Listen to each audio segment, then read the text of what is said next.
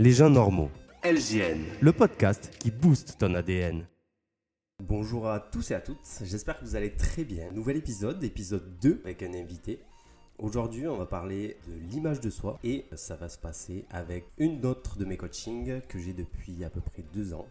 Euh, pour vous dire, ça a été un épisode euh, assez dur à faire, à réfléchir, à concevoir. Parce que c'est une personne euh, que je considère très intelligente, très ouverte d'esprit et qui pense beaucoup. Donc du coup, beaucoup de sujets à aborder. Mais on a essayé de, de condenser tout ça pour faire à peu près les 40 minutes comme sur le premier. D'ailleurs, ça me permet de vous remercier. J'ai eu beaucoup de retours sur le premier épisode.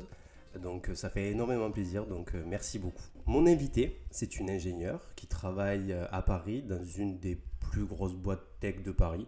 Elle a décidé de changer de vie, carrément, on va dire de vie, il y a à peu près deux ans, euh, où elle m'a contacté et je vais vous laisser euh, découvrir son histoire au travers de cet épisode. Bonjour. Bonjour Sarah. Bonjour, euh, je m'appelle Sarah, en effet, j'ai 33 ans, je vis à Paris, comme tu l'as dit, je suis ingénieure. Mhm. Et, et, en effet, on s'est rencontrés il y a deux ans. Je t'ai contacté, j'ai une amie à moi qui était déjà coachée par toi qui m'a dit euh, écoute, j'ai commencé euh, à me faire coacher pour le sport, c'est génial, écoute, essaye. Et euh, c'est comme ça que l'histoire a commencé. Tu me lances très bien.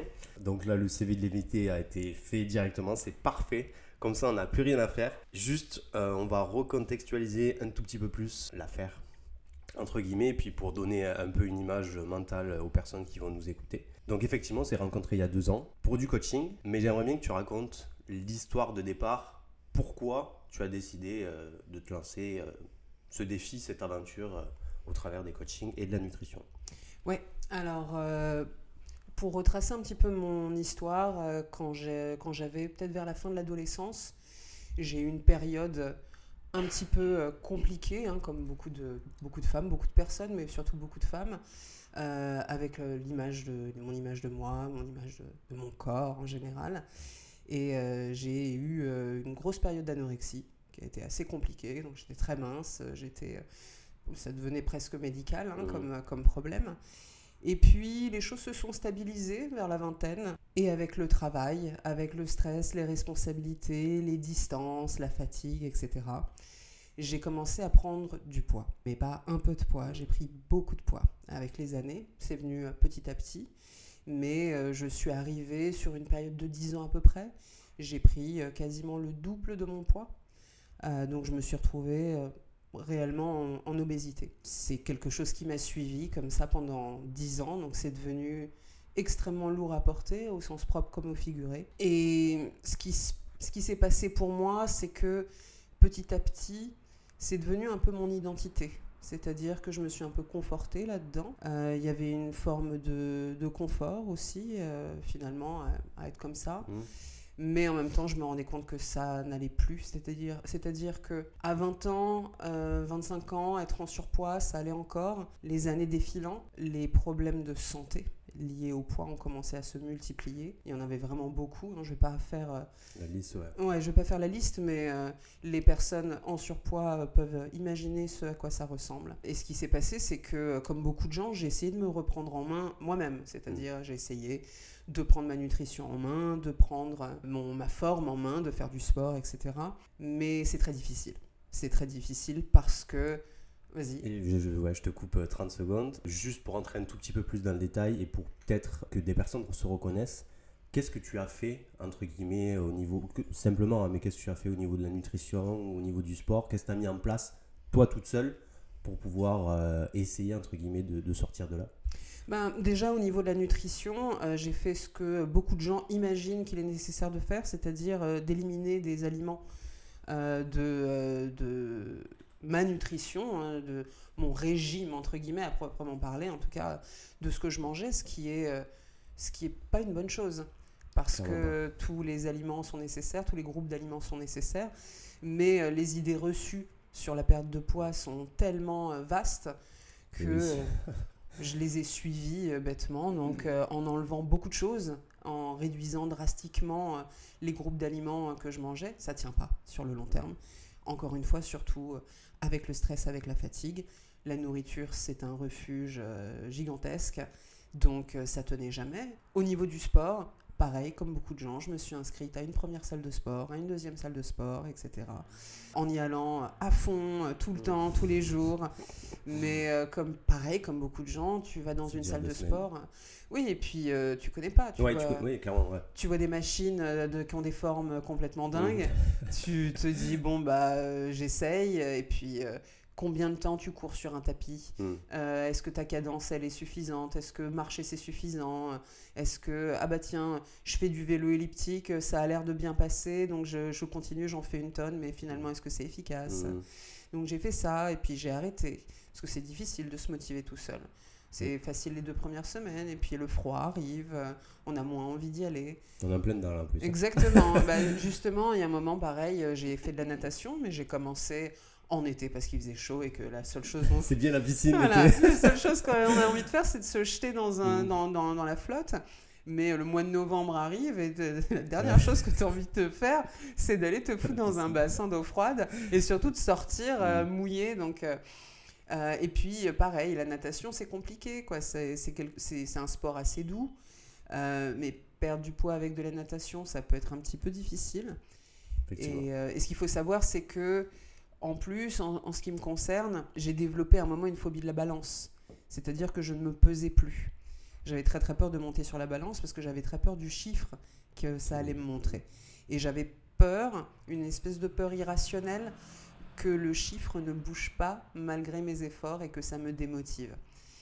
Et c'est à ce moment-là que je me suis dit, ok, la nutrition, finalement, c'est un domaine euh, professionnalisé le sport aussi. Mhm. Et si j'y arrive pas moi-même, peut-être qu'il faut que je m'adresse à des professionnels. Et c'est difficile de faire ce choix. Déjà, d'un point de vue financier, ça semble évident, mais aussi parce que je pense, c'est peut-être pas, c'est peut-être pas ça pour tout le monde, mais en tout cas moi ça me l'a fait. J'avais un sentiment de défaite. Je me suis dit oh là là, non mais ça va, tu peux pas euh, quand même euh, faire comme tout le monde et te démerder, te prendre en main. On parle de sport, on parle de nutrition. Euh, tu as besoin d'une béquille. Et en fait, finalement, ben, pourquoi pas euh, on, apprend euh, tout un tas de choses en étant assisté de personnes qui sont des professionnels. Et je me suis dit, dans mon cas, j'ai essayé, ça fonctionne pas. Je vais arrêter de, me, de m'autocritiquer sans cesse et de me dire que je suis bonne à rien et que ça mmh. marche pas parce que j'ai juste la flemme. Juste de me dire, j'ai un objectif, tous les moyens sont bons, donc on y va. Je vais rebondir sur ce que tu as dit, qui est, je trouve, hyper intéressant. Et je pense pas que tu es la seule, entre guillemets. Je pense qu'il y a beaucoup de monde dans ce cas-là qui ont ce sentiment de défaite ou, je pense plus communément, euh, de peur, entre guillemets. La peur de l'inconnu. C'est, euh, en fait, moi, je suis pas capable de faire ça. Comment euh, quelqu'un va pouvoir m'aider? Est-ce que je suis, est-ce que quelqu'un est capable de m'aider? Parce que moi j'ai essayé de faire ça, c'est pas possible. Donc est-ce que si je fais appel à quelqu'un, il va vraiment m'aider? Tu vois, plein de choses comme ça. Et je pense que même si c'est dur, on a, surtout qu'on est dans une société de consommation, on a la chance qu'on peut essayer. Moi, les premières fois, mes premiers coachings, on a toujours une séance d'essai. Et au moins, comme ça, on peut faire un point. Normalement, ça se passe bien. Et puis après, ça part euh, ben, pour euh, quelques mois ou quelques années. Et puis, dans quasiment 100% des cas, tu arrives à tes objectifs avec quelqu'un, comme tu as dit, et ça c'est plutôt cool. Tu apprends des choses. Enfin, personnellement, moi j'aime beaucoup parler, entre guillemets, et euh, donner des conseils, etc., etc. Et les discussions amenant ben, des tips, et toi, soit ça t'amène de la réflexion, cette réflexion amène d'autres tips, etc., etc. Et en fait, comme ça, tu vas arriver à avoir une sorte de boîte à outils personnelle qui est propre à toi et qui va pouvoir t'aider dans plein de situations mais on y reviendra euh, un petit peu plus tard. Euh. J'avais envie de venir revenir ou venir sur une chose par rapport à ton travail. Tu fais des séminaires, présentations on va dire plutôt, et j'aurais aimé savoir quel sentiment tu avais quand tu montais sur scène devant des centaines de personnes. Comment, comment tu te sentais? Voilà, tout, simplement, comment tu te sentais? Alors oui, en effet, comme tu le dis, je fais euh, pas mal de conférences euh, c'est ça. ça le, truc de conférence. De conférence, donc bah, c'est comme on se l'imagine, hein, c'est euh, tu montes sur scène, tu parles dans un micro, il y a un écran géant derrière toi et il y a devant toi un parterre de, qui peut aller de... Les premières fois, c'était ouais, 50, 100 personnes. ça peut aller jusqu'à 1000 personnes. Donc, euh, tous les yeux sont rivés sur toi. Et je te coupe 30 secondes. Tu le fais en anglais Et en anglais, en effet. Voilà, ça, ça semble rien, mais c'est quand même dur. C'est pas notre langue maternelle, donc c'est une difficulté en plus. Euh, alors, dans le monde de la tech, historiquement, l'image euh, que peut-être les gens s'en font de l'extérieur, c'est-à-dire le geek qui s'en fout complètement de son apparence, et limite c'est presque un peu plus validant parce que ça montre que tu es dans ton intellect, c'est assez vrai. En tout cas, c'était assez vrai. Il y a quelques années, au début de ma carrière, encore au milieu de ma carrière, c'était assez vrai. Et donc, il y a cette idée que de toute façon, tu ne te feras pas juger parce qu'on va juger ton intellect, ce que tu as raconté. Donc ça, ça peut aider à supporter d'une certaine façon un regard euh, qui pourrait être euh, difficile, enfin qu'on pourrait s'imaginer difficile. Après, moi, je m'habillais euh, vraiment jogging très très large. Mais ça, c'est une chose. Mais euh, je ne suis pas juste un ingénieur, je suis aussi une personne, je suis une femme. Et ce qui était difficile, c'était pas tant de monter sur scène et de faire ma présentation parce que je le faisais bien et j'avais d'excellents retours. Ce qui était très dur, c'est quand je regardais ensuite la captation mmh. et de me dire waouh, c'est à ça que je ressemble. Et euh, je veux dire, je ne suis pas en train de faire de la discrimination. Chacun a le droit d'exister et d'être exactement comme il est. Mais moi, c'était pas moi. Et j'ai connu une image de moi euh, beaucoup mieux dans ma peau. Et je ne me reconnaissais pas. J'avais beaucoup de mal à me dire, voilà, ça c'est ce que je projette au monde. Et cette personne n'est pas moi. C'est pas la personne que j'ai envie d'être. Et j'en suis arrivée à un point où euh, je partageais même plus les vidéos avec mes amis, avec euh, parce que je me sentais honteuse. Mmh. Alors que finalement, on peut se dire, bah, les gens te voient dans la vie, euh, ils te voient en vidéo, ça change rien. Mais de me dire, ah ouais, là, ce que je vois, moi, c'est ce qu'ils vont voir eux. Donc c'est ça, c'est ça, c'est moi, ça. Ça, c'était très difficile à assumer. Ok. Mais c'est intéressant ce que tu dis parce que, en fait, ça changeait pas, entre guillemets, ton expertise, ça changeait pas ton contenu, mais ça changeait tout le reste autour. Exactement. Si j'ai bien compris. C'est exactement ça. C'est-à-dire que je le faisais et ça me faisait plaisir de le faire. Et puis, personne n'a jamais remis en cause ma compétence. Euh, parce que, encore une fois, c'est pas un métier d'image du mmh. tout. Il y a un peu d'image, évidemment, quand tu montes sur scène. Mais, et puis, il y a une forme de comparaison aussi. C'est-à-dire que le métier d'ingénieur et le comportement des ingénieurs, des jeunes ingénieurs, a changé. Il y a de plus en plus d'ingénieurs qui ont pris conscience de la nécessité d'être bien dans son corps aussi, même si on passe 8 heures par jour, parfois bien plus, euh, derrière un écran assis.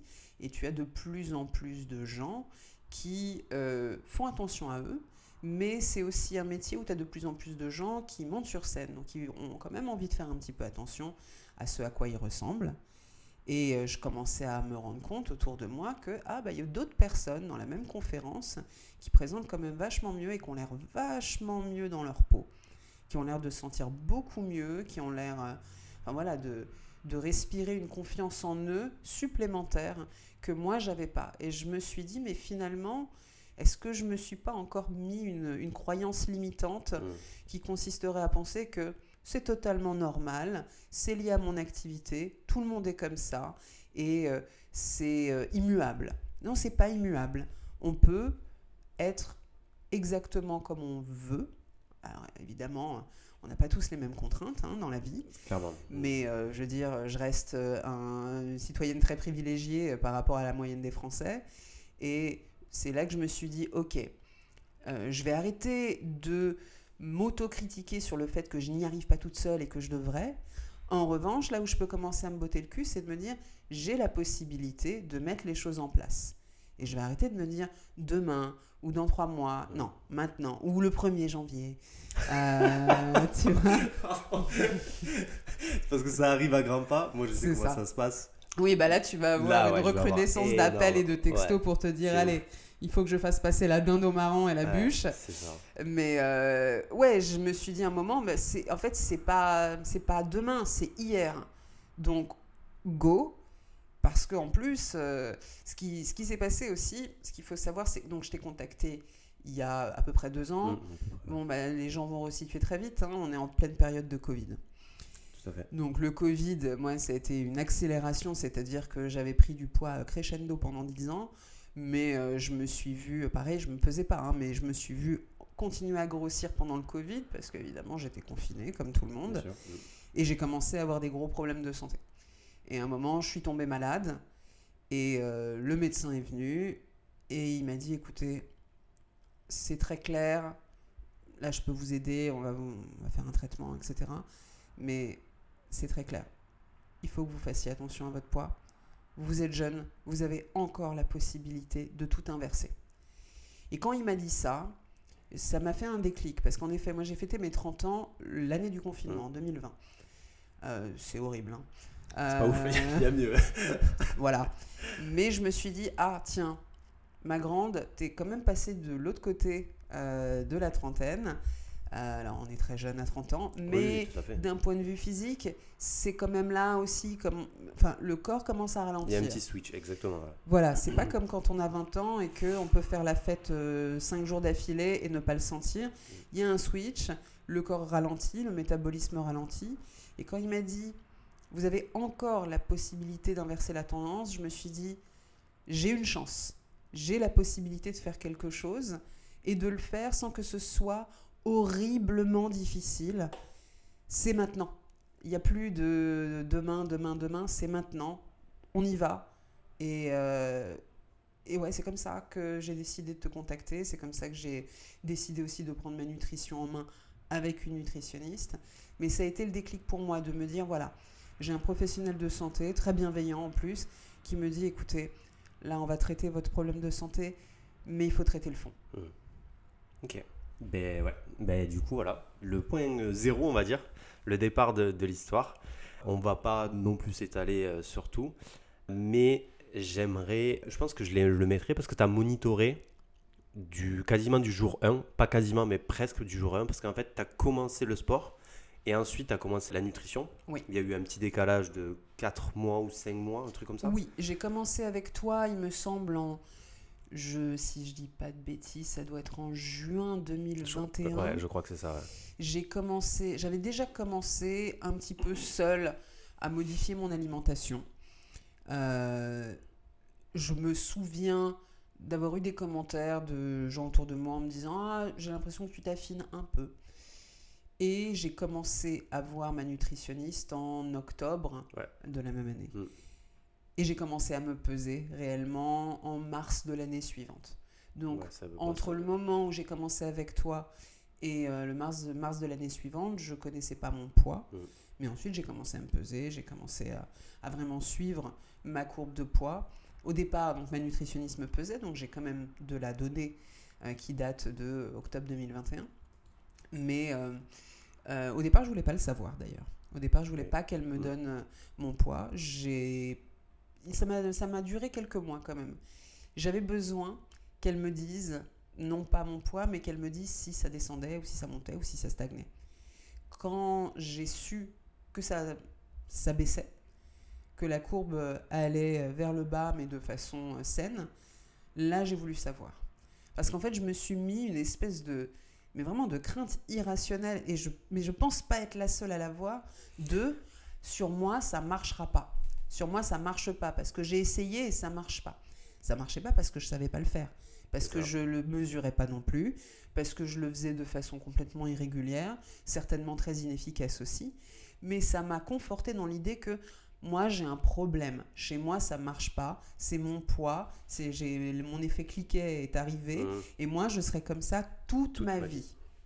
Ouais, ça peut que monter, ça descendra jamais. Exactement. Mais, euh, finalement, euh, mon corps il est euh, a priori euh, dans la norme, c'est-à-dire que à partir du moment où j'ai repris ma nutrition en main et que j'ai commencé régulièrement à faire du sport, fatalement, j'ai commencé à perdre tout le poids superflu que j'avais, ce qui d'ailleurs au début peut aller assez vite parce que c'est du poids vraiment superflu, il y a des paliers. Bien sûr. Mais, euh, mais oui, ça a fonctionné. Mais, mais, justement, euh, je rebondis sur ça, je mettrai, parce que ce qui est bien du coup, tu as toute la data, tu avais fait un, Excel et tout. Je mettrai ça et euh, dans, dans, sur Instagram, comme ça les gens pourront voir euh, ton, ta, ta, courbe d'évolution. Et ce qui est intéressant, on va faire juste un petit aparté sur ça. Ce qui est intéressant avec toi, et c'est très visible mais chez tout le monde, mais vu que tu l'as monitoré, c'est très très visible, c'est que tu as donc pourcentage de graisse qui descend, pourcentage de muscle qui augmente, ou masse musculaire qui augmente. Et en fait, ça fait, ça fait une croix littéralement. Chez toi, c'est très, euh, c'est très linéaire, c'est assez, euh, c'est assez fou. Et du coup, euh, c'est pour ça que je voulais le partager dans ce podcast, mais aussi avec tout le monde, pour voir que, ok, on peut perdre du poids, mais perdre du poids, c'est bien, mais prendre du muscle, c'est encore mieux. Et on en parlera juste après tout à l'heure. Parce que je vais te faire, euh, je vais te poser une question autour de ça, sur ton nouveau toit, on va dire, entre guillemets. bien sûr. Je voulais juste, on va faire un petit 5 minutes sur ça, peut-être, euh, peut-être un petit peu moins, mais euh, l'épisode legging, je sais pas si tu t'en souviens. L'épisode? Legging. Ah ouais. c'est vrai. Je trouve que c'est quand même assez, pas marrant, mais c'est cocasse. Je sais pas comment on pourrait qualifier ça, mhm. mais je trouve que c'est quand même assez intéressant comme situation et je pense réellement que ça, ça arrive quasiment à 100% des gens qui sont dans ce contexte-là de perte de poids, de sport, etc. etc. Du coup, je te laisse raconter l'épisode legging. Alors, il y a plusieurs choses euh, avec ça. Donc, évidemment, euh, j'ai commencé à faire du sport avec toi. J'étais absolument pas équipée. Euh, j'avais mes vieux jogging monoprix euh, qui sont pas du tout adaptés, hein, qui sont plus adaptés à traîner à la maison. Mhm. Assez, assez rapidement, je me suis rendu compte que c'était compliqué. Donc, après quelques mois, je me suis offert un legging euh, à la taille, à ma taille. je faisais, je sais pas, peut-être un, un, L ou un XL. Ouais, à peu près. Je crois que c'était un XL. C'est probablement ça, ouais. Mm. Qui m'allait très bien et, et c'était parfait. Et les mois allant, j'ai commencé à me rendre compte que ben c'était plus vraiment un legging. C'était un jogging. Ça commençait à devenir vraiment un jogging. Et en effet, euh, à chaque fois qu'on était en séance, je le remontais constamment. Et tu me disais, mais il serait peut-être temps que tu en rachètes un. Et c'est vrai que j'avais pas envie d'en acheter un tout de suite. Parce qu'il y a aussi ça quand tu perds du poids, mm. c'est de te dire, bon, bah, tu as toute la phase transitoire où tes vêtements de départ sont trop grands mais si tu achètes des vêtements maintenant, ils seront trop grands dans six mois. Et, euh, et, ça peut être difficile de s'acheter des vêtements à un instant T et de se dire Ah, c'est peut-être ma taille définitive. Et donc, oui, j'ai poussé ce truc-là de Non, je le garde et j'achèterai un nouveau legging quand j'aurai atteint la taille que, que, à laquelle, enfin, que je voudrais garder. Ouais, c'est ça. Mais, euh, mais donc, ouais, je me suis retrouvée avec un legging beaucoup trop grand. Mais ce qui était rigolo aussi, c'est que au départ, il était hors de question pour moi euh, que qui que ce soit me voie en legging. À part toi, euh, pour moi, je le mettais avant que tu arrives. Et euh, une fois la séance terminée, il partait aux salles. Et puis, je me remettais dans mes joggings. Parce qu'il était hors de question que qui que ce soit voit réellement euh, mon corps tel qu'il était. Et il y a un jour où j'avais une course à faire rapidement après une séance. Et très naturellement, je suis sortie de la maison en legging. Et je m'en suis rendu compte, mais dehors, parce que je me suis dit, ah, il fait froid. Finalement, j'ai comme ma peau là. C'est ça. Et, euh, et, pendant deux secondes, je me suis dit, oh, attends, attends, attends, attends qu'est-ce que tu fais? Hmm. Et puis, euh, ça m'est passé très vite. Je me suis dit, mais en fait, je me sens bien dedans. Je me sens bien dedans, et puis, euh, j'ai pas honte euh, nécessairement de ce que je renvoie. Et c'était peut-être la première fois où je me suis dit, ah, je commence à être, peut-être pas fière, mais en tout cas à l'aise avec l'image que je renvoie. Sachant que tout le monde s'en fout. Hein, oui. dire, euh, on est à Paris, euh, vraiment. Oui, les, gens te voient deux secondes, ils t'ont déjà effacé de leur cerveau avant même d'avoir pensé qu'ils ont croisé quelqu'un. Mhm. Mais évidemment, c'est pas ça le problème, c'est toi. C'est ton ressenti. Voilà. Mhm. Mais c'est la première fois où je me suis dit, bah finalement, si quelqu'un me croise et me voit comme ça, j'ai pas le sentiment qu'il me jugera.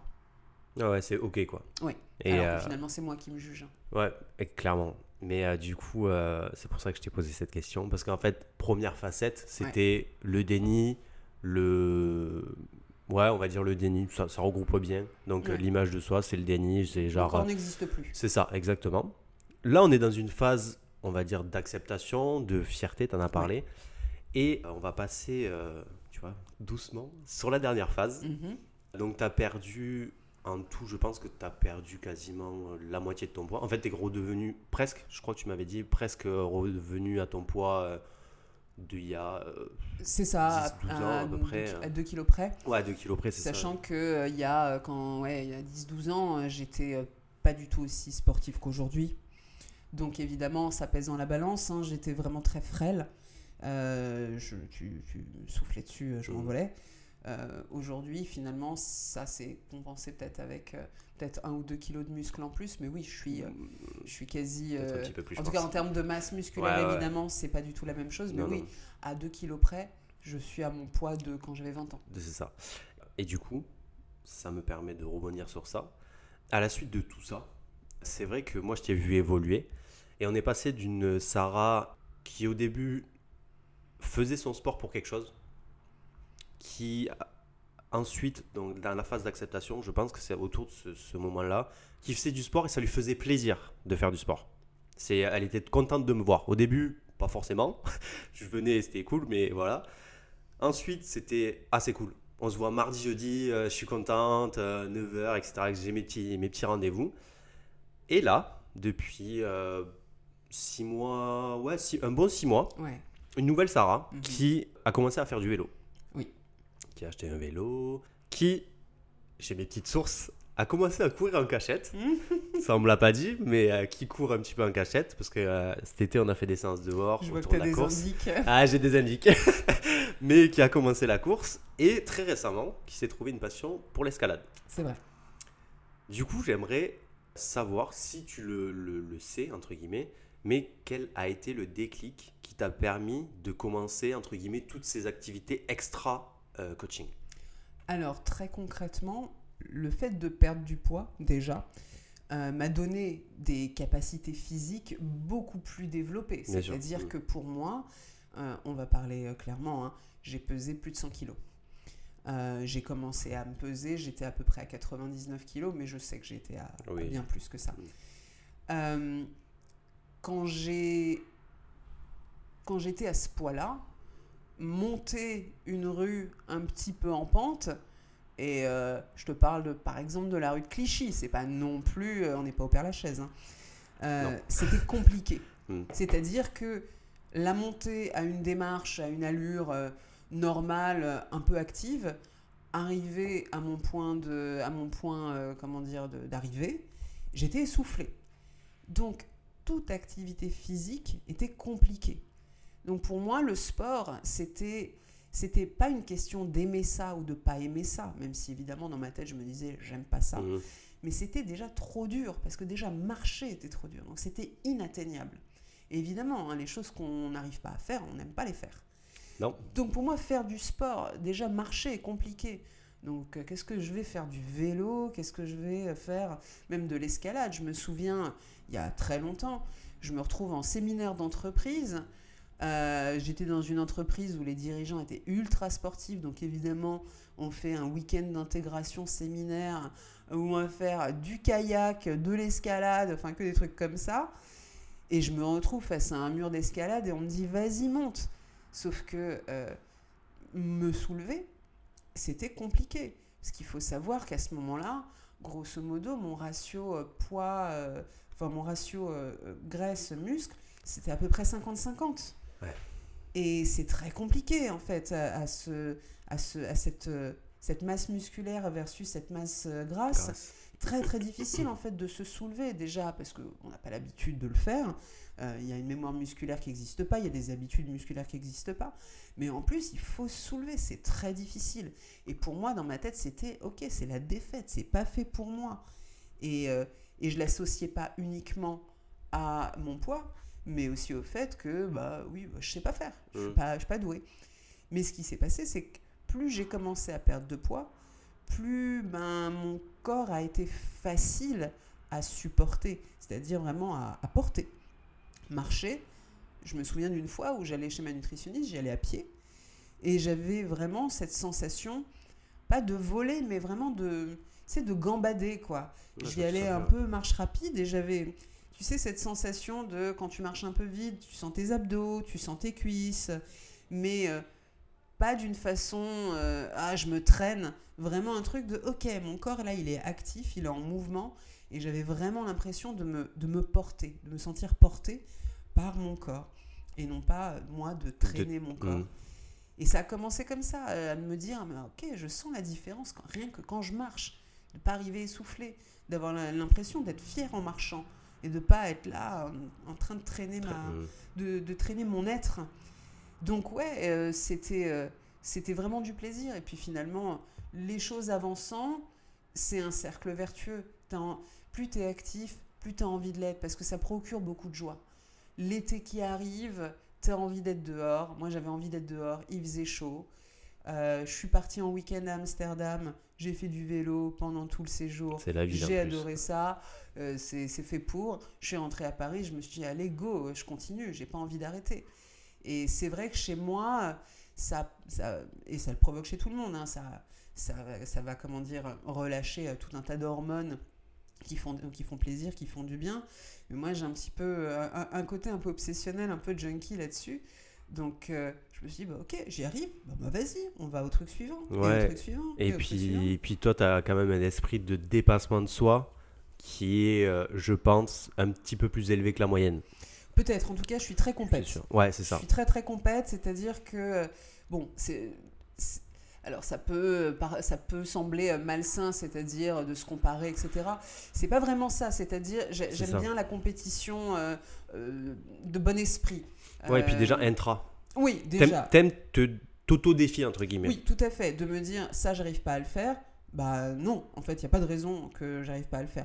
Ce, truc-là était dormant pendant très longtemps parce que je me disais, non, mais de toute façon, j'essaye même pas. Ouais, parce que ça, c'est très récent. Hein. Là, Enfin, très récent. Ça, on va dire 6 mois, un an. Mais c'est vrai que tu as quand même changé de. Bah, tu as, changé de corps, tu as changé un petit peu de mindset aussi. Ou alors, ton mindset que tu avais, ressort un petit peu plus avec ce nouveau corps. Il y a une renaissance parce que euh, intellectuellement ça a toujours été le cas, tu vois. J'étais très première de la classe, fallait toujours que je sois la meilleure, meilleure que moi-même, les euh, enfin euh, des notes meilleures qu'au contrôle précédent. Il y a toujours eu ce truc-là où ça m'a toujours gonflé d'être deuxième mmh. ou troisième, encore pire. Mais deuxième pour moi c'était la pire place. Donc j'ai toujours eu ce truc-là de je peux m'améliorer, je peux être meilleur, je peux être encore meilleur. Et concernant le physique, en revanche, j'avais foutu ça de côté, dormant, parce que je me disais, c'est même pas la peine que tu essayes. Rentre, euh, rentre, même pas dans cette ligue, rentre même pas là-dedans, c'est pas pour toi. Tu vois, il y a des trucs que je sais pas faire dans la vie, comme tout le monde. Ce que dire. Euh, et je me, je me mets pas de défi là-dessus, tu vois. Mais euh, pour moi, ça en faisait partie la, le sport, l'athléticité de façon générale, tu vois, là, vraiment juste la capacité à se mouvoir, à se hisser sur un muret, euh, à faire une rando avec tes potes. Mmh. Tout ça pour moi, c'était non, non, non, ça c'est pas pour moi. Ça c'est les trucs des autres gens qui sont euh, athlétiques par nature. Euh, parce qu'il y a des gens qui sont naturellement sportifs et il y a des gens qui le sont pas. Je fais partie de la deuxième catégorie, ce qui en réalité n'était pas vrai et, euh, et puis, encore une fois, ce truc-là de j'aime pas le sport. Il y a, je pense, beaucoup de gens qui pensent qu'ils n'aiment pas le sport. C'est peut-être vrai pour euh, un certain nombre de personnes de façon intrinsèque. Je sais que chez moi, c'était pas une question de j'aime pas le sport. C'est j'arrive pas à faire du sport et ça me saoule de pas y arriver. Et ça me saoule d'être mauvaise, de pas être au niveau que je voudrais. Parce qu'en plus, enfin, tu, c'est pas c'est terrible aujourd'hui. Tu veux te mettre à un sport tu regardes une vidéo YouTube et tu vois que des cracks. Ouais. oui, oui, ça peut être compliqué. Et euh, tu vois euh, en, effet aujourd'hui je fais de l'escalade. J'adore ça. Je me suis vraiment prise de passion pour. Mais euh, regarder une vidéo d'escalade de, de, personnes qui font des trucs incroyables ou même de gens qui font des trucs basiques mais bien avec 45 kilos de plus compliqué. Dur, ouais, clairement. Euh, je vais repartir sur ça parce qu'on a parlé de travail, d'activité euh, extérieure. Ça me permet de, te poser cette question. Euh, est-ce que tu as vu un comportement différent des, des gens lorsque tu as changé physiquement? Je sais que, surtout au travail, il y en a beaucoup qui t'ont demandé des conseils, qu'est-ce que tu as fait, comment tu as fait, etc. etc. J'aimerais avoir ton avis sur ça parce que je pense que c'est quand même important de, de resituer tout ça. Parce que là, on a parlé de l'image de soi que tu as quand tu as commencé ou même avant, l'image de toi quand tu as perdu du poids, etc. etc. L'image de toi de maintenant. Et si on faisait un petit résumé de tout ça, qu'est-ce que, qu'est-ce que tu penses de, de tout ça? Est-ce que l'image des gens, quand ils te regardent, a changé? Ouais, énormément. Encore une fois, euh, là, on parle d'une perte de poids qui est quand même hmm. assez spectaculaire. Euh, spectaculaire dans le sens où elle est, elle, est, elle est grande. C'est vraiment, c'est quasi la moitié de mon, poids, en tout cas à partir du moment où j'ai commencé à me peser à nouveau. Donc évidemment que le regard des gens change sur plusieurs points. Euh, en effet, ce que tu as évoqué, la demande de conseil, ça, c'était quasiment tout le temps. C'est encore le cas aujourd'hui mais c'était quasiment tout le temps. C'est-à-dire que quand j'ai commencé, moi j'ai commencé en loose day. J'ai pas, euh, j'ai pas dit aux gens j'ai commencé ça, etc. parce que j'avais trop peur que ça échoue. Hmm. Et donc j'avais pas envie. J'avais envie de faire le truc de mon côté et pas qu'on vienne me demander euh, régulièrement alors ça en est où? Et t'es à moins combien? J'en sais rien, laissez-moi tranquille. Et, euh, mais donc ouais, les gens généralement me demandaient est-ce que tu as commencé un régime? C'est quoi ton régime?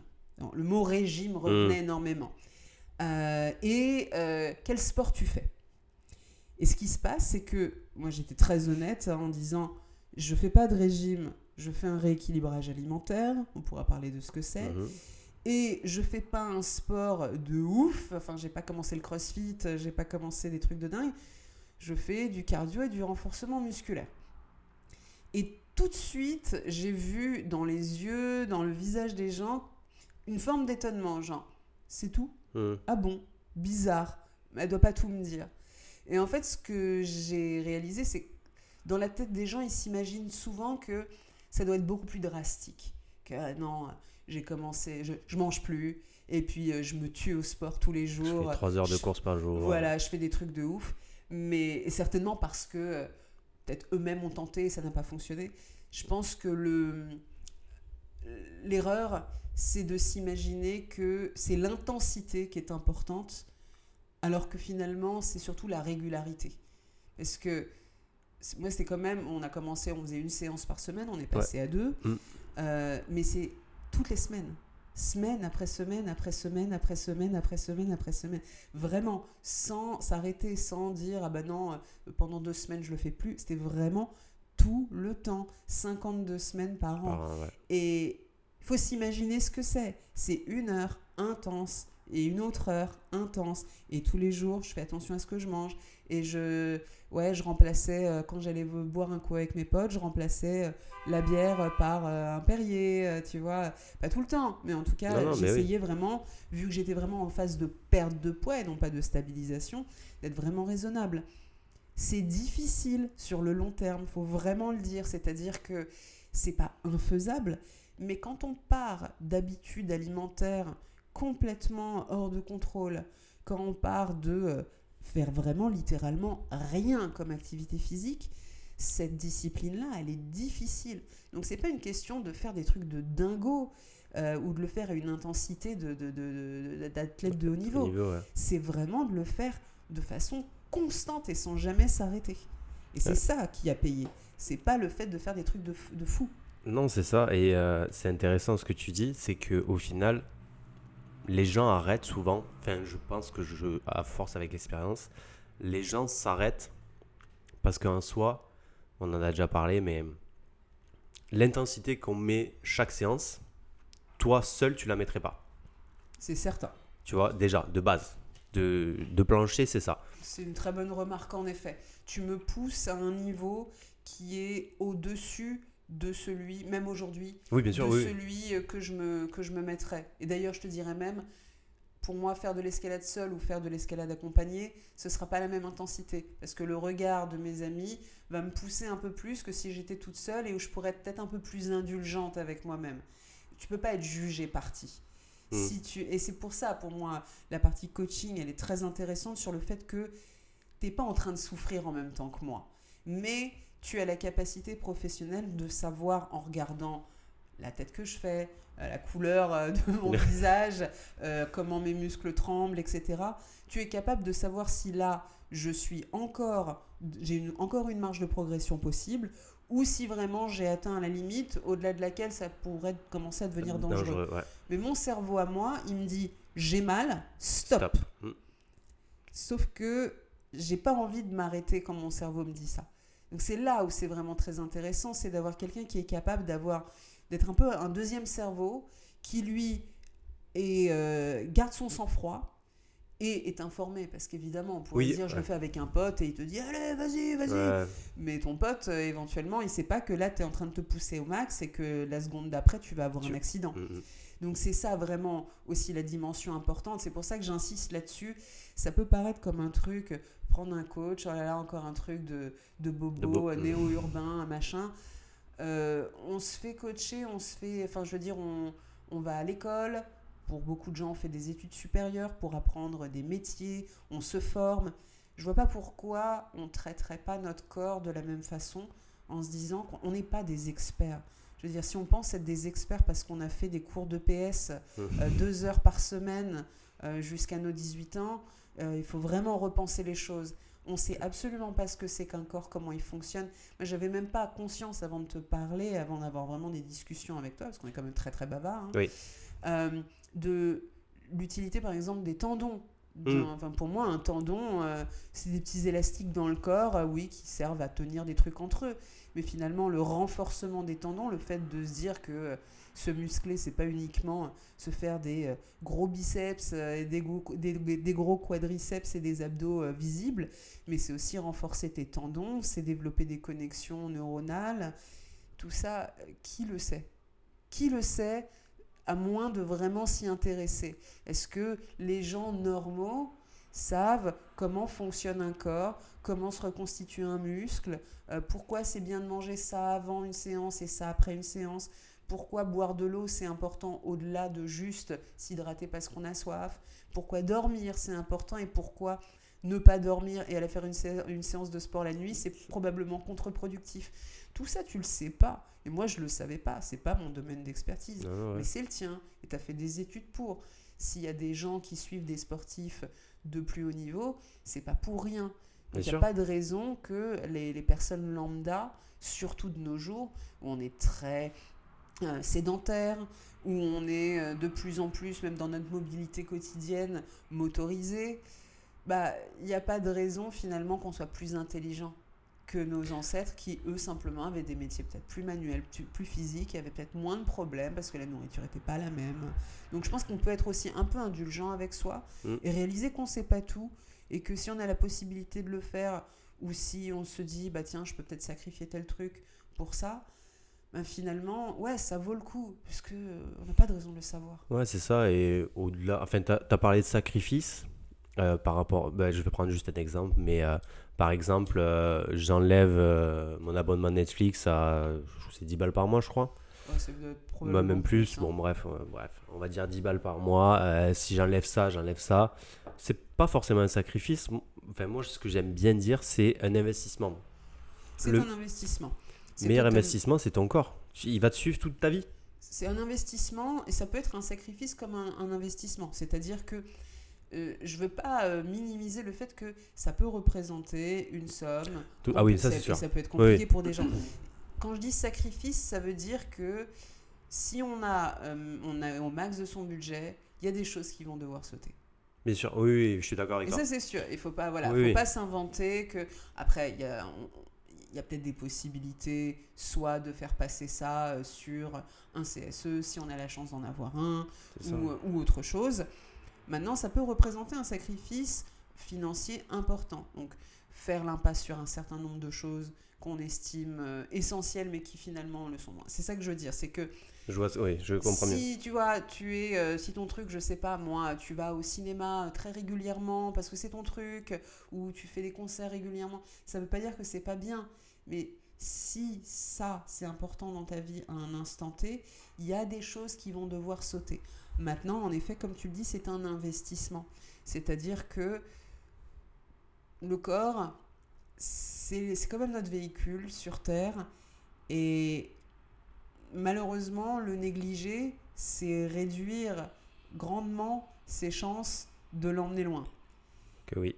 Et typiquement, enfin, tu vois, moi, j'ai pas d'enfants, mais je me mets à la place de gens qui ont des enfants, qui ont envie de voir leurs enfants grandir et de pouvoir euh, faire des activités euh, physiques, des sorties avec leurs enfants. J'imagine que ça doit être terrible d'avoir l'impression qu'on peut pas courir avec son gamin, ou grimper avec son gamin, ou nager avec son gamin. Et même, en, je veux dire, ça peut paraître un peu morbide, mais de se demander est-ce que combien de temps je serai là avec mon gamin? Mais sans aller là-dedans, c'est se sentir mal toute sa vie parce qu'on n'est pas bien dans son corps, c'est terrible. Moi, j'ai vécu pendant 10 ans en évitant les miroirs, mm. littéralement. C'est-à-dire que je passais devant un miroir, je tournais la tête. Je me lavais les dents dans ma salle de bain, la tête baissée, parce que je voulais pas voir mon reflet. Je m'habillais euh, dans ma salle de bain, en sortant de la douche, je m'habillais dans le noir. Je voulais pas voir mon corps. C'est pas une façon de vivre. En tout cas, selon moi, c'est pas une bonne façon de vivre. Ça, quelles que soient euh, les autres fiertés qu'on peut avoir, que ce soit notre intellect, notre gentillesse, notre capacité à être bon avec les autres, petit à petit, moi, ça me, ça me consumait de me sentir... Euh, de me sentir pas à la hauteur du regard des, des autres. Des autres, ouais. Et du, et, du mien. Et du tien, ouais. D'abord du tien, après des autres. Ouais. Le mot de la fin? Si tu avais euh, un truc à retenir de, de toute cette euh, épopée, cette, cette histoire, ton histoire, qu'est-ce que tu retiendrais? Je dirais, c'est important de réaliser que on se met tous des barrières, on se met tous des, on a tous des croyances limitantes. N'importe quelle personne d'ailleurs qui euh, voit un psy sait de quoi je parle. Mmh. On a tous des croyances vis-à-vis de soi qui sont pas forcément rationnelles. C'est normal. On est jugé parti c'est très difficile d'avoir un avis objectif, c'est impossible, mais euh, d'avoir un avis même éclairé sur soi, surtout sur des zones de vulnérabilité. Ça peut être le corps, ça peut être l'intellect, etc. Se faire aider, ça change la vie, réellement. Et puis au pire, si c'est pas le cas, on arrête. Mais il y a tellement de chances que ça fonctionne. Et moi, je l'ai vu, enfin, je veux dire, il y a plusieurs personnes qui sont venues te voir, euh, à qui j'ai conseillé de venir mhm. te voir. Pareil pour, euh, pour ma nutritionniste, il y a beaucoup, beaucoup de gens dans mon entourage qui ont commencé à la voir. J'ai aucun retour de personne qui m'a dit ouais, bof, en fait, ça change rien. Ça ne veut pas dire que tous les parcours sont similaires. Non, clairement pas. Ça ne veut pas dire, je veux dire, il y a des tas de choses qui se passent dans la vie, ça peut être fluctuant, mais se faire aider, c'est vraiment, enfin, c'est vraiment se donner un coup de main, c'est se donner le coup de pouce qui est très difficile à, à se donner soi-même. Et encore une fois, il faut sortir de cette espèce de syndrome du super-héros qui consisterait à dire que on doit être capable de se sortir tout seul, de, toutes les situations. On est plusieurs sur Terre, on est des animaux sociaux, ça, il faut bien que ça serve à quelque chose. Ça vaut la peine de demander de l'aide, de demander des conseils. Et si vraiment euh, je peux donner un conseil là-dessus, de se faire aider par des gens qui euh, savent ce qu'ils font et savent ce qu'ils disent. Vous avez certainement des amis qui ont perdu du poids dans votre entourage. C'est intéressant de les écouter, mais c'est encore mieux de s'adresser à des gens qui savent ce qu'ils font, euh, qui sont diplômés, parce qu'on parle quand même du corps, on parle de nutrition, on ne peut pas faire n'importe quoi.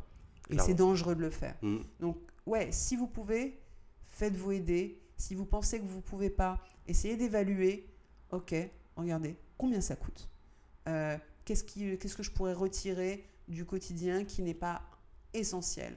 Ou alors comment je peux aménager pour commencer peut-être à plus petite échelle? Mais en tout cas, ça vaut le coup d'aller au-delà de ah non, c'est pas pour moi. Très très bien résumé. Un beau, un beau mot de la fin. Pour vraiment finir, euh, je sais que tu as écouté le, le, premier épisode. On va faire les recos locaux. Donc, c'est les recommandations un petit peu folles. Et du coup, un livre à conseiller. N'importe. Alors, c'est un, vieux bouquin hein, maintenant, mais que j'aime beaucoup, qui s'appelle Atomic Habits de James Clear, qui euh, en fait explique comment créer de nouvelles habitudes, de bonnes habitudes, et euh, donc de commencer avec des petites habitudes, donc des habitudes atomiques, et comment se créer les habitudes. Et que, par exemple, une bonne façon de créer une nouvelle habitude, c'est de la chaîner à des habitudes existantes. Mettons, tu as envie de méditer 5 minutes, dis-toi que tu vas méditer après t'être lavé les dents. Parce que tu te laves déjà les dents. Ah oui, tu l'accroches juste après ou juste avant. Et voilà. C'est une mine d'informations sur comment créer euh, des, des euh, habitudes, euh, vraiment bénéfiques pour toi. Alors c'est un bouquin de développement personnel, ça peut faire grincer des dents un certain nombre de personnes. Sincèrement, moi aussi j'ai généralement en horreur ce genre de bouquin. En réalité, celui-ci il est vraiment il super. Est cool. Donc ouais, Atomic Habits de James Clear. Ok, intéressant. Un film. Un film. Euh, je regarde pas beaucoup de films en ce moment. Pareil, moi je vais sortir des vieilleries. Hein. Ah, mais vas-y, ben, le film qui t'a marqué, quoi. Ouais, bah, t'as l'affiche derrière toi, Mulholland Drive de David Lynch. Ok. Si vous avez jamais vu du David Lynch, allez-y. Attention, c'est une expérience. Préparez-vous vraiment à prendre une claque, mais pour moi, c'est ce film, je pense que c'est. Ce film est sorti en l'an 2000, si je dis pas de bêtises, ou 2001, donc euh, début du 21e siècle. Et je pense très sincèrement que c'est le meilleur film du 21e siècle. Parce que pour moi, ça a révolutionné Hollywood. Et ouais, David Lynch est un des réalisateurs les plus influents, sinon le plus influent hein, d'Hollywood. Euh. À regarder donc. Ok. Euh, une musique. Alors, une musique, je vais recommander un album. Euh, moi, j'aime beaucoup le dernier album de euh, Senbei et Altarba. Ça s'appelle euh, Rogue Monsters 2. Le premier était déjà énorme, donc tu as tout un tas d'influences. Donc tu as un peu de rap avec Altarba, mais tu as beaucoup d'influences de musique trip-hop, ambiante. Tu as vraiment une espèce de mélange un peu fou, mais c'est extrêmement travaillé. C'est des productions qui sont au laser. Ok. C'est gigantesque les artworks visuellement, c'est magnifique, c'est très bande dessinée. Il y a un côté un peu, euh, un peu monstre comme ça, un petit peu euh, ouais, euh, vieille bande dessinée. J'aime beaucoup ces univers-là, c'est très expérimental. et, et en concert, ils sont en concert l'année prochaine en novembre, j'y serai. ça doit être mortel. Mais justement, j'étais en train de me dire, ça me dit quelque chose, mm. Altarba. Et c'est quelqu'un que j'ai découvert il n'y a pas longtemps, c'est dans mes recherches récentes. Voilà, c'était la petite anecdote. Ouais, petit rappeur français, très sympa. Ouais, il est très, très, très, très bon. Très doué. Ouais, ouais, ouais, vraiment. Et euh, la dernière question, une personne qui pourrait faire ce podcast et que tu trouves qui serait intéressante pour ce, pour ce podcast je pense que donc la personne qui m'a conseillé de te contacter, c'est mon amie, ma très chère amie euh, Safa, mhm. euh, que, tu, que tu vois, que tu suis aussi, mhm. qui, pareil, est quelqu'un qui a un parcours formidable, qui est d'une intelligence et d'une sensibilité rare, qui à mon avis serait extrêmement intéressante euh, à, écouter, qui a beaucoup de choses, enfin je veux dire, je ne vais pas spoiler, mais, qui à mon avis a des choses très intéressantes à partager sur voilà l'état d'esprit, comment, comment gérer ton image de toi quand tu es au plus bas. Ouais, vraiment, euh, personnage, histoire, tout, tout atypique. Vraiment, euh, bon c'est sûr qu'elle ne le sait pas encore, je pense que ça en doute un petit peu, mais... mais c'est sûr que sera. Je vais, je vais la pousser un petit peu pour, pour faire un épisode parce que son histoire est incroyable, vraiment. Et euh, juste, c'est pas prévu, je t'en ai pas parlé, mais je vais te donner une minute euh, parce que tu fais un podcast aussi. Ouais. Alors, euh, je sais pas s'il y a des personnes de la tech qui nous écoutent, mais c'est très poussé tech, on va dire, entre guillemets. Alors, j'en ai T'en as deux, effectivement. J'en ai, ai, un qui est un petit peu en, comment dire, en, en sommeil. Mais j'en ai un autre euh, qui n'a rien à voir avec la tech, donc ça, mais ça parlera, je pense, à beaucoup plus de gens. Oui, clairement. Euh, moi, je suis passionnée, euh, bon, déjà par notre, notre beau pays, la France, mais je suis surtout passionnée de gastronomie française et en particulier. D'une spécialité. de, je suis passionnée de fromage, du monde du fromage. Euh, et oui, on peut faire du sport et manger du fromage. Oh, tout à fait. Et si vous êtes intéressé par le fromage, pas uniquement parce que vous aimez ça, mais que vous avez envie d'apprendre un petit peu plus de choses sur le fromage français et étranger, euh, j'ai en effet un podcast qui s'appelle Sur la planche, qui est sur toutes les plateformes de podcast, Spotify, Google Podcast, Apple Podcast, etc. Où je fais venir des professionnels du monde du fromage, des fromagers notamment, mais ça peut être des producteurs aussi, pour parler de fromage. Donc on se met autour de la table, on se tape une petite planche euh, de fromage ensemble et on en parle. Et ces gens sont passionnants. Ce sont les commerçants que vous voyez euh, tous les jours, à qui vous dites bonjour, du comté, merci, au revoir. Là, vous les avez pendant euh, quasiment deux heures dans vos oreilles. Ce sont des gens passionnants, bourrés de culture, qui ont beaucoup, beaucoup à, partager sur sur les belles choses qu'on fait en France et au-delà, euh, au-delà des frontières euh, déjà françaises mais aussi européennes de l'autre côté de l'Atlantique. Beaucoup d'idées reçues qui sont détruites euh, et, et voilà. Donc si vous aimez le fromage, si vous aimez la gastronomie, allez-y sur la planche, sur Spotify et les autres plateformes. Très très cool. Eh bien, c'est sur ça qu'on se quitte. J'espère que cet épisode vous aura plu. merci Sarah pour, pour cette petite histoire, ton histoire. À toi. Et euh, on se retrouve très bientôt pour un nouvel épisode. En attendant, n'hésitez pas à noter l'épisode, à vous abonner à cette euh, chaîne de podcast. Et si vous avez l'envie, venez sur Instagram à alexiacoach pour me dire ce que vous en avez pensé. À bientôt. Salut